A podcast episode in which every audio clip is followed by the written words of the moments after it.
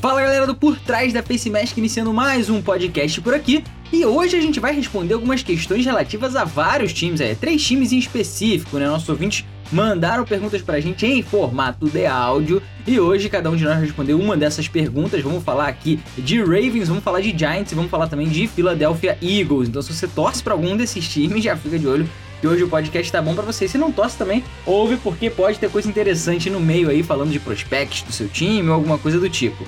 Bom, se você não segue a gente ainda no arroba PTFaceMask no Instagram, você tá dando muito mole, então não deixa de seguir a gente lá e também de se inscrever no nosso canal no YouTube, o Por Trás da FaceMask. Só jogar na busca, vai encontrar, não tem erro, não tem esquema, então vamos começar já com o Flash respondendo a primeira pergunta por aí.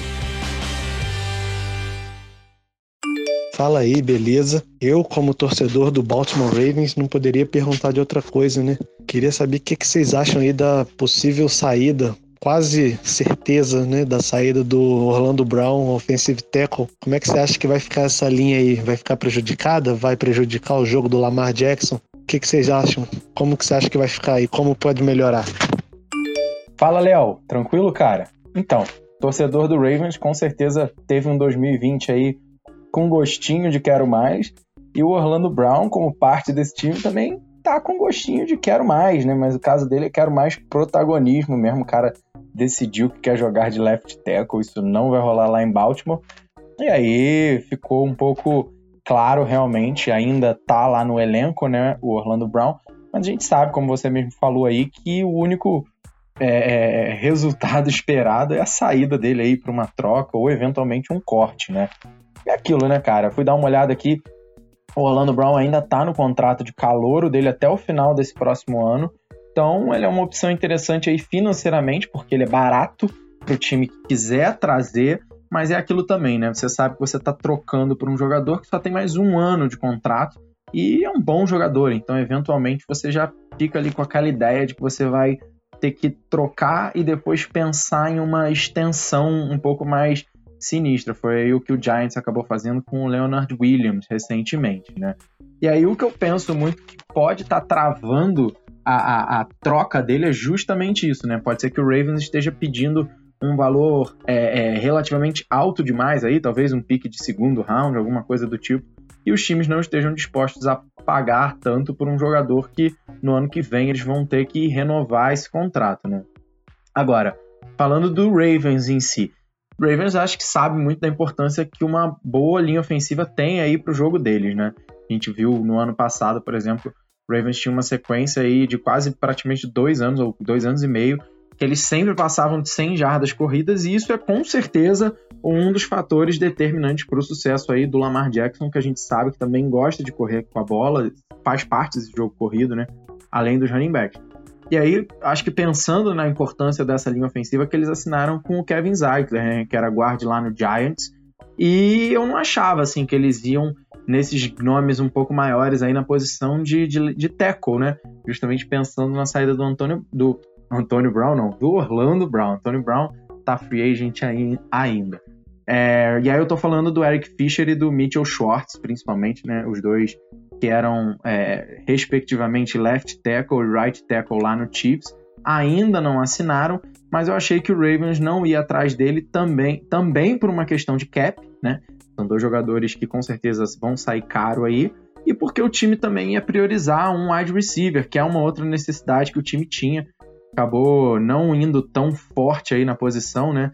Tem se falado muito aí que eles devem assinar com o Sammy Watkins, é um cara já mais veterano e um, um contrato um pouco menor. Assim, eu acho que o Ravens, no geral, deu aí uma embananada nesse free agent, né? E aí vai ter que acabar é, é, indo atrás das principais necessidades do time no draft, né? Que na minha opinião são esse left, esse right tackle, né? Para cumprir a provável saída do Orlando Brown, um wide receiver muito bom e um linebacker, né? Perdeu o Matt Judon aí, que foi pro Patriots. Mas eu também não descartaria que uma eventual troca do Orlando Brown para algum time aí envolvesse outro jogador de uma dessas posições, né? Às vezes o time tem um wide receiver ali, já está no final de contrato, o Ravens fala, opa, então vamos resolver nossos dois problemas ao mesmo tempo. Você me manda esse wide, eu te mando o Orlando Brown e você resolve por aí. Pô, também pode ser uma alternativa nessa questão dos piques, já que o Ravens provavelmente quer uma escolha alta no Orlando Brown que os times não estão dispostos a dar, né? E aí, para fechar, eu acho que a gente sabe que 2021 para 2022 vai ser um ano decisivo para a gente ver se o Lamar Jackson volta para aquele pique de MVP ou se ele vai cair de vez naquelas críticas do jogo dele, né? Que o pessoal gosta muito de falar aí que ele não sabe lançar a bola, que ele não consegue resolver quando o jogo é crítico. E aí eu acho que a grande questão e o ponto central é a gente ver com quais ferramentas ele vai encarar esse desafio, né? Será que a diretoria do Ravens vai dar aí uma boa linha ofensiva, bons alvos, ou o Lamar Jackson vai ter que fazer um pouquinho do que foi 2020 aí e tirar leite de pedra lançando touchdown até pro desaposentado Dez Bryant. Vamos ver, né?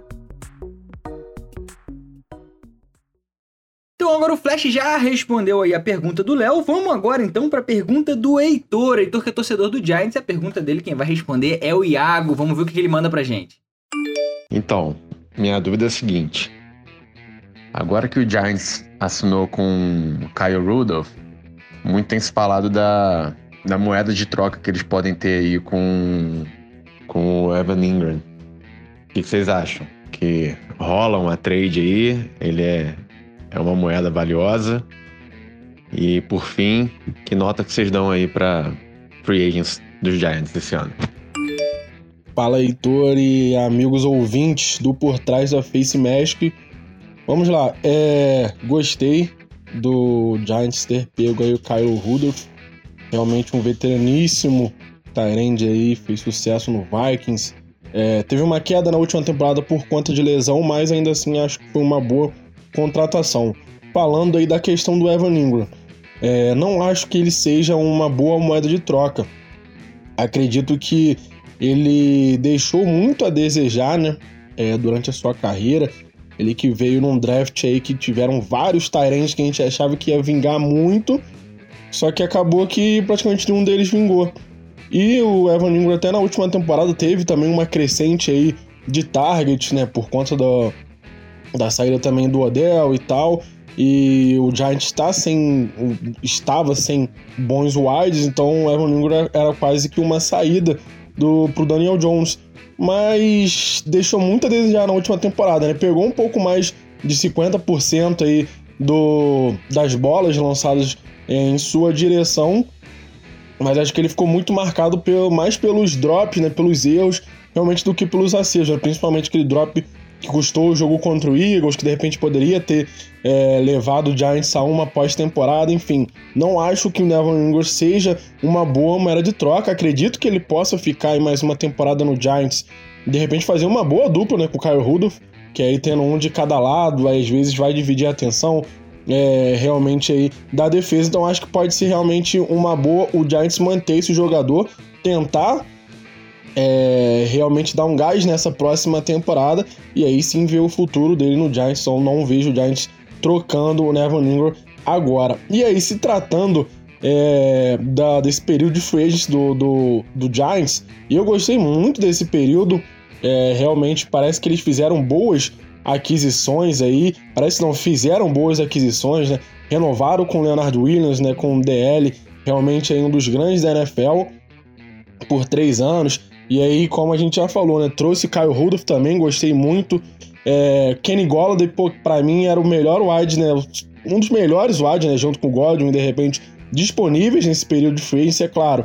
É, sofreu uma lesão, não jogou toda a última temporada, então tem muito essa questão, mas para mim realmente vai ser um grande alvo é, pro Daniel Jones. O Giants a gente sabe que tá na carência desse bom wide desde a saída do Odell, então acho que o Golladay chega realmente para ocupar esse vazio que tinha aí no corpo de wide receivers do Giants.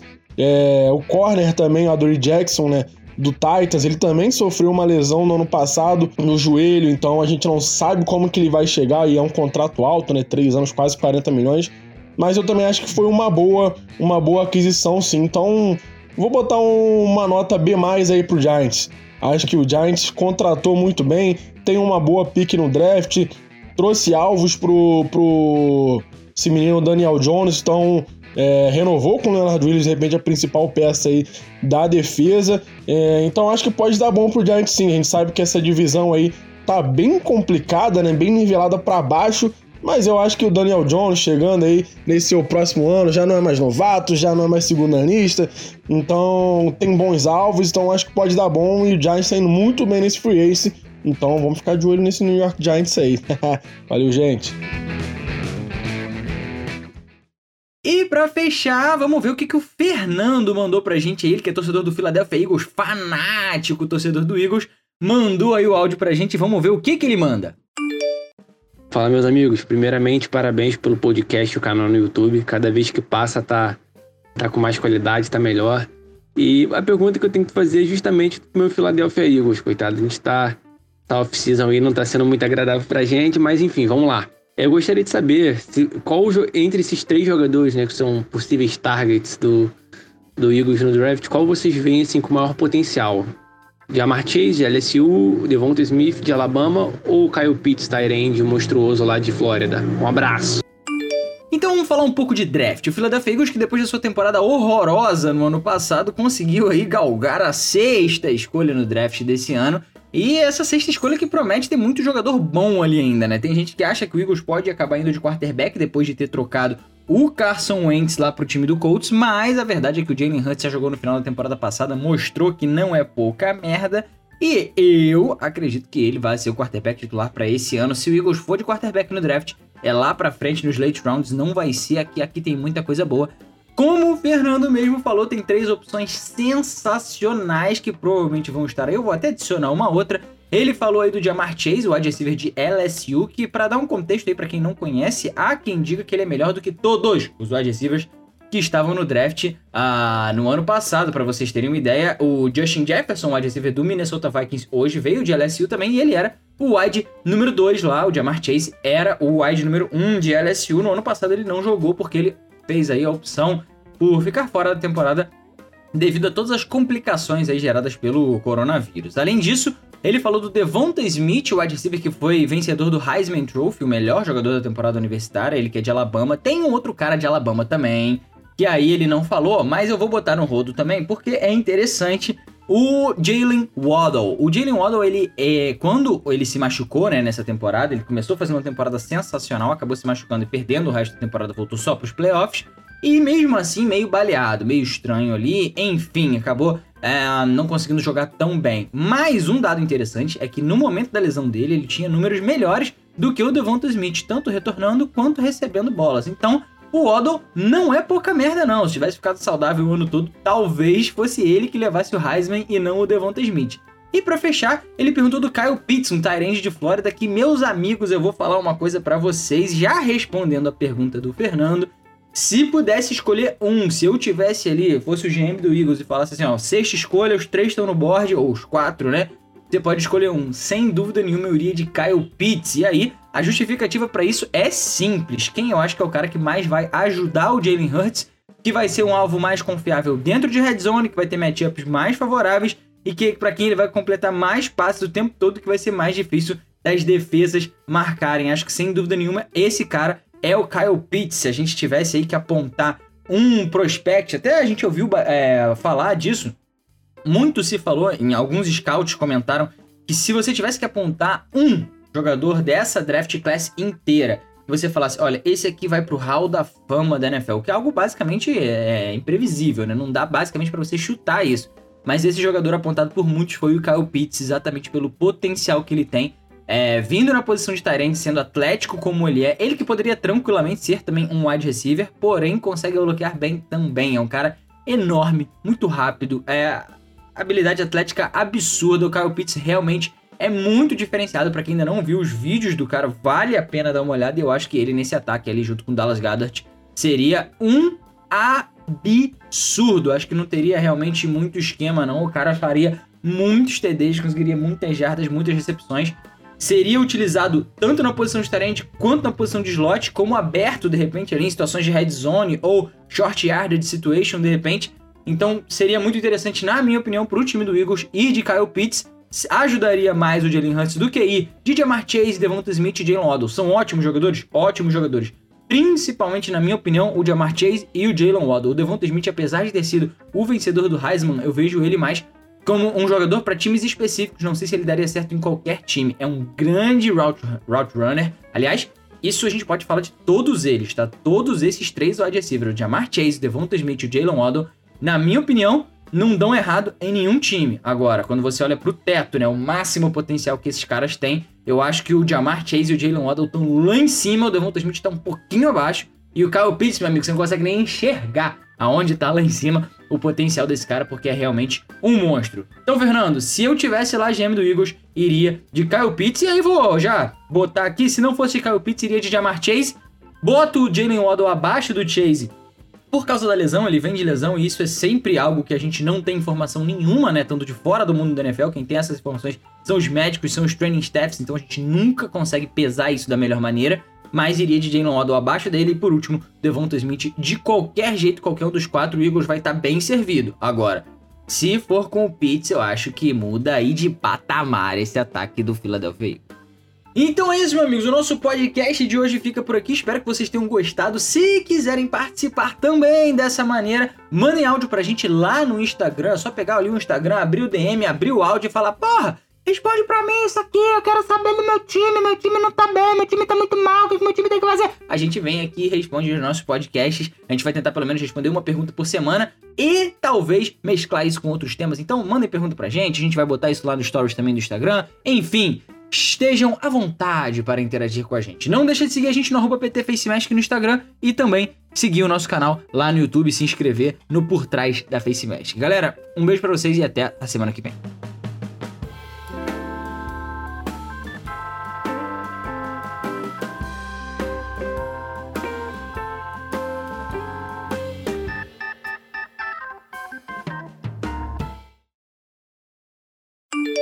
Bom dia, eu queria perguntar se sete anéis em dois times diferentes já é o suficiente para calar a boca do hater ou se o menino ainda tem que perder uma perna e, e ganhar a perneta para ser considerado aí o melhor.